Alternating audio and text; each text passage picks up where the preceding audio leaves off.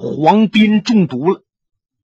他万万没想到，就在这小镇的饭馆里吃饭，有人竟在汤里边下进了蒙汗药。等他明白了，晚了。黄斌、黄子听纵使有超天的武术，现在那也无济于事了。眼前发黑，两个手一捂这饭桌，脑袋就趴在这桌子上了。噌！旁边纵过来一个蒙面人，手中挥动着单刀，照着黄斌的脖子，嗨！这刀就落下来了，就听着噗！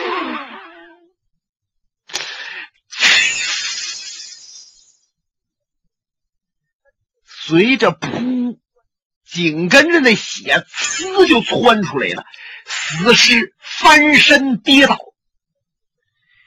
那说是黄斌死了，没有，是拿刀砍黄斌这个蒙面人死了。那说他拿刀要杀黄斌，怎么他还死了？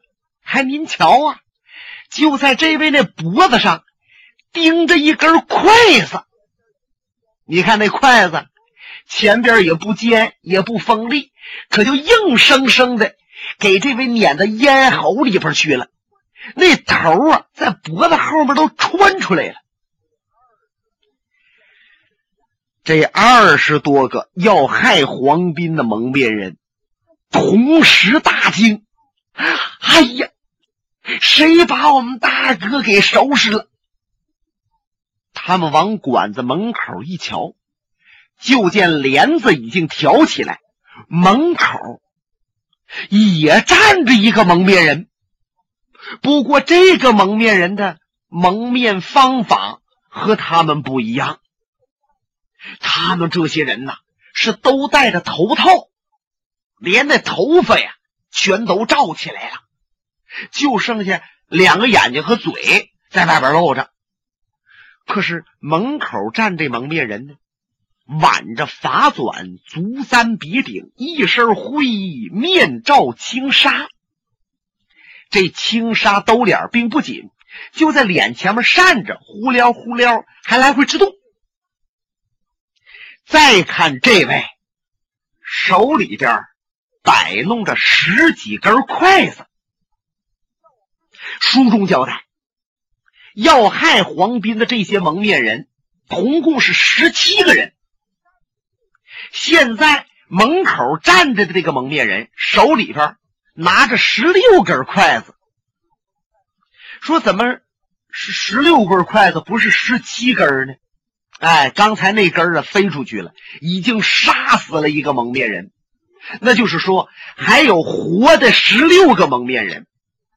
这位呢，手里边还拿着十六根筷子，这都是给他们准备的。其中一位大叫了一声：“先把他给我飞喽！”啊！嚓嚓！有两位一抖身，轮动手中的刀剑，奔门口就窜过来了。都没看着门口这蒙面人那手是怎么动的，手里边那筷子揉一下就飞出去了，快似闪电啊！哇！扑通扑通！又有两个蒙面人。必在！哇！这馆子内外就乱了。有几个吃饭的呀，顺着桌子底下爬，爬到门口撒腿就撩啊！这还了得了？这馆子里边杀人了！这些蒙面人明白了，今天他们要收拾黄斌，可碰到劲敌了。那么帮黄斌的这个人是何许人也？他为什么要帮黄斌和我们作对？而且这位出手极快。按说打暗器有多少种啊？打镖的、绣剑的，这个那个的，可是从来没看到打筷子的。都说那个李寻欢活着的时候。叫小李飞刀，力不虚发，每发必中。可是你看看这蒙面人，这筷子是力不虚发，每发必中啊。可无论怎么着，今天我们一定得收拾黄斌，那么也就一定要废掉这个人。领头的那位是大叫一声：“给我一起上！”是。可这帮亡兵徒啊，哇，向前的一涌，就见门口站的这个人，两只手轻轻一动，嚓嚓嚓嚓，哎呀！再看前边这些蒙面人呢，是东倒西歪，脖子上都钉着筷子，有的钉的浅一些，有的钉的深一些。可是无论深浅，都是被钉在咽喉之处。扑通扑通扑通，这死尸一个接着一个往下倒。再看门口站着的这个人，手里边就剩一根筷子。那么前面这些蒙面人，还有一个是活的。这个人。背后掖着一件兵刃，由黄山挡着，看不清楚是什么家伙事他手里边呢掐着一把单刀，戴着头套，露的两只眼睛闪烁着贼光。不过你看呐，他汗下来了，这汗是惊出来的。他心想：管怎么着，我也算是一流高手。可是从来没见着过杀人杀的如此之快。门口站这蒙面人，他到底是谁？那么门口站这蒙面人手里边为什么还留一根筷子，不给前边这对头穿上呢？一呀，他想留个活口；再一个，前边这位。也确实是一位功力高超的剑侠。刚才他闪转腾挪，连环变换身法，使得门口站这人这根筷子就没发出去。就听这位拿着筷子说着话：“朋友，你最好把头套摘下来，然后向黄剑客说明。”谁指使你们来的？你们到底想把黄剑客如何？或许我还可以饶你命，不然你就要随这些人一块儿去喽！啊，疼了！这位啊，一抖手，把他单刀扔了，从他的背后噌的一下子拽出来一把铁拐。站在门口的这位啊，乐了。呵呵呵我早就看出来了，你是横扫千军的诸葛刚。一，你一只胳膊啊，左面那条胳膊没了，光剩右面这胳膊了。再者说，你的身法，我过去见着过。所以说我一眼能把你认出来。不过诸葛刚啊，即使白晓生排兵刃谱，你排在第八位，可你也不是我的对手。望你不要丢人，还是把拐先收起来。这个戴着头套的蒙面人果然是诸葛刚啊！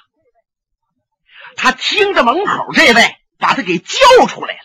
怒气上升，心想：你要不知道我，我丢了人呐，那还得两说着。你们知道我是谁？我今天干头还栽的这么大，我活着还不如死了好。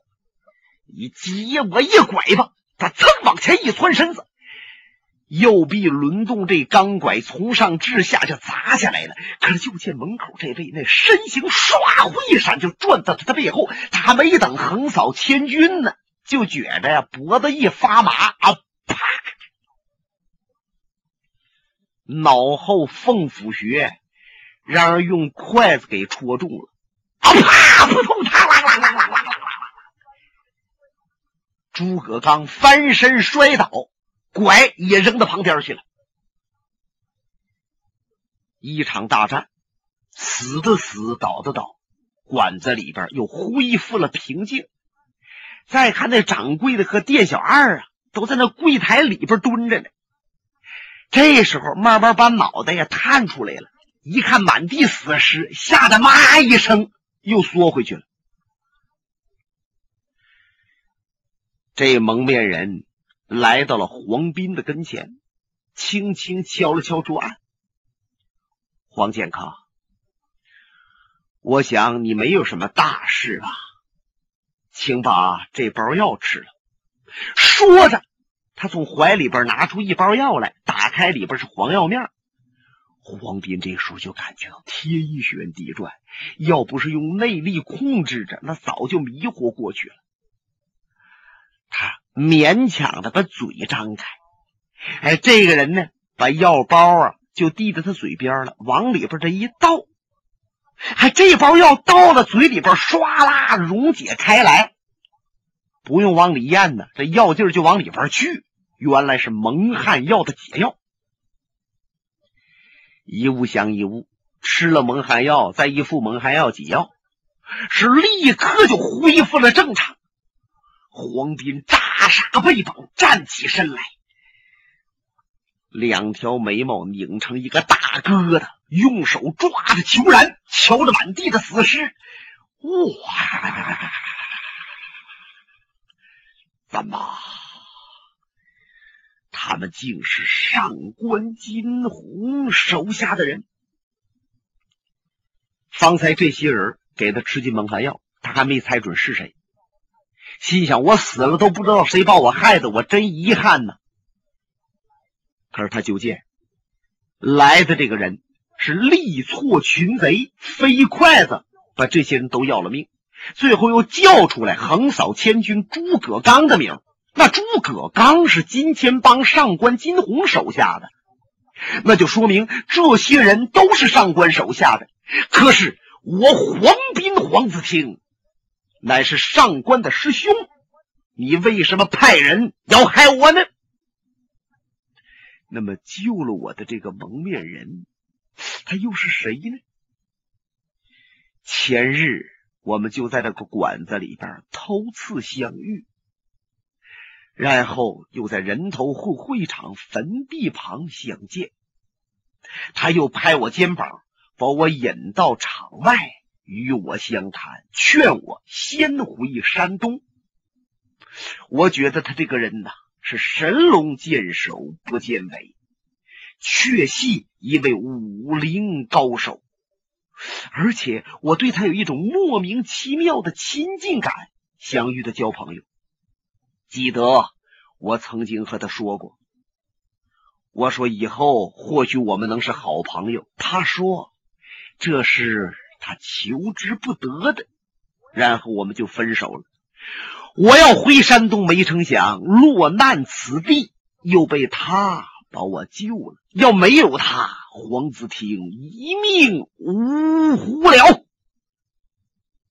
想到这儿，回转身，他对着这蒙面人抱腕当胸：“恩公啊，没有你，黄子听早已死了。俗话说，凉水得人挑，开水得人烧。”受人点水恩，必得涌泉报。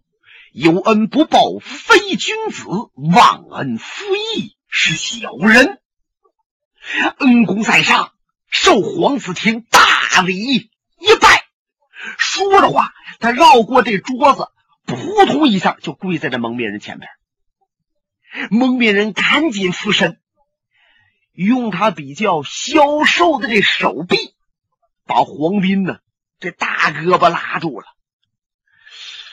黄健康，我们意气相投，救你是理所当然的，不必客气，快请起。说着，蒙面人把脑袋扭旁边去了，他这口气儿往上一涌啊，嗓子又刺痒上了。黄斌知道这蒙面人气管不好，好咳嗽，好像啊。他一激动的时候啊，就咳嗽，而且时间很长。蒙面人咳嗽了一阵，看看黄斌，我还留了一个活口诸葛刚，你问问他是怎么回事吧。嗯，好。黄子婷跨步来到诸葛刚的前边，用脚把他胸脯踩住了，咵嚓，把头套往下这一拽，认识，果然是诸葛刚。我！我来问你，是谁指使你要杀我的？你说实话，当然我就一脚踩死你！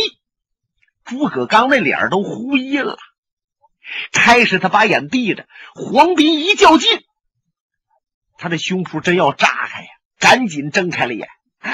黄剑客，你杀我，我也不屈。再者说，我在江湖上都混了四十多年了，死在伤在我手下的人无计其数。我纵使被你杀死，我也够本了。可是我要和你说明，上官帮主并不想杀你，因为你不想在人头户会场打那阿飞、胡疯子和梅二，而要一意的回山东泰安城。上官帮主在吩咐我们。在此处用迷惑药药你一下，然后假装要杀你。我们戴的头套的目的是让你误以为是胡疯子、梅二先生他们这伙人。那么你心中一发恨，就会再次返回人头混会场，帮着我们上官帮主打到底。唉，有你的朋友相救。我们这些人都没得手，死的死，亡的亡。不过我临死前，我把话已经和你说明白了，我们可不是要结过你命，只是吓你一跳而已。好了，你把我踩死吧。不过你就一下啊，给我来个痛快。哦，原来如此。虽然。诸葛刚说明了，上官并不想要黄斌的命。可是黄斌心想：那你上官金鸿这主意未免太卑鄙了。你们从中这么一来，我要真以为是梅二胡疯子干的，我肯定得回去啊。那么还多亏来了这个蒙面人，才澄清了是非。看来上官金鸿绝非良善之辈。我这次离开人头户会场，离对了。他慢慢把脚拿开了。诸葛刚，我在泰安时就听说过你呀，绿林道上排名第八，一手铁拐横扫千军的招数，令人刮目。可你绝不该与那上官金鸿同流合污。唉，一个练家子不容易呀，冬练三九，夏练三伏，练出你这身能耐，没有几十年的苦功能达到吗？我今天饶了你，望你从今往后改恶向善，听明白了没有？诸葛刚一听，就好像有人拿着手打在他腮帮子上一样，他满脸通红，心想：我不怕死啊！可是你这么一说，这是羞辱我，还真不如死了痛快。可是就觉着身子突的一下，原来是黄斌把他穴道挣开了，他那身子咕噜咕噜咕噜，那么一咕噜，就咕噜他扔到那个铁拐跟前去了。黄斌冲他一摆手：“走吧，但愿从此我别再看着你。”朱刚一想，如果要是亮亮份儿，什么叫七男子大丈夫？我就抓起拐子照我脑袋梆削一下子，哎，这才让人佩服。可是要非死不可时候啊，那也就叫叫硬刚。既然能活，他来这套干嘛呀？看来。好死不如赖活着，这话呀，还是有点道理啊。他伸手把拐拿起来，掖好了，撒腿就跑。看着诸葛刚没影了，黄斌回转身，再次施礼：“恩公，如果头几次我们是萍水相逢啊，没什么交往，您可以不报名。可是现在你是我的恩人，我想知道你是谁，要谨记心中。如果您以后有个三长两短、山高水远，黄子听也好一力相助，请报名吧。这蒙面人透过轻纱，两眼盯着黄斌。唉，黄子亭也确实是义气中人，我救他不白救啊！这个人很值得相交，可有一样，我这个人都是死人了，我把名报出来，不吓人一跳啊！再说。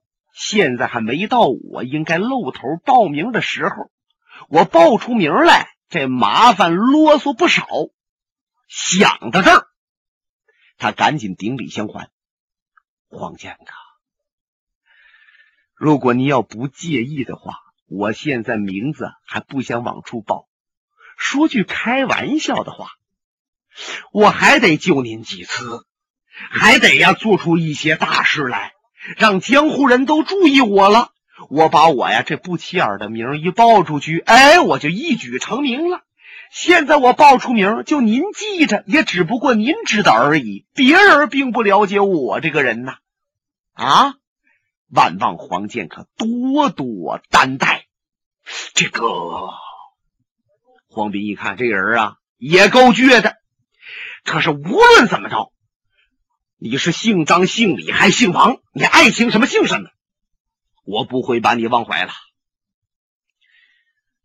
那么，现在我要回归山东泰安见我的师傅恩公。我想你或许和李寻欢是朋友哦。您看出来了吗？呃，差不多，差不多呀。你和那少林寺和很多门派的剑侠都不错。你也很关注着人头会的事情，你记住黄斌一句话：上官金虹的武术是不可比拟的，他一对子午龙凤环出神入化呀，万望要多加小心。这一句话说的蒙面人心潮翻涌，唉，交友如同黄子亭。夫复何汉，可惜呀，我们现在还不能把话说的太深太透。黄剑客，我还有事情，告辞了。两个人同时出馆子，然后各奔东西。单说黄斌取道够奔泰安，可是将到山东地界，前边来了四匹快马，哇！他一看这四匹马，两眼就一亮啊！只见这四匹马都是蹄之背八尺，头之尾丈余，鬃尾烂扎，鞍颤分明。跑在最前边的这马上端坐的老爷子，跳下马来，贺泱泱，身躯也得有八尺开外。虽说年过古稀，可是满面红光，俨然飘洒在胸前，穿着一身灰衣。骑在马上是威风凛凛，与众不同。后面三位骑马的都是中年人，四十来岁和搓不抡墩压不抡墩蹲不抡墩的，威风不小啊！黄斌认出来了，前边这位老爷子就是他的授业恩师四绝老人贺敬贺洞天。他赶紧向上抢步，拦路施礼。好，贺敬把马勒住，瞧着自己得意的弟子，他眼圈红了，这才要师徒联手血战人头会。本节目由汉。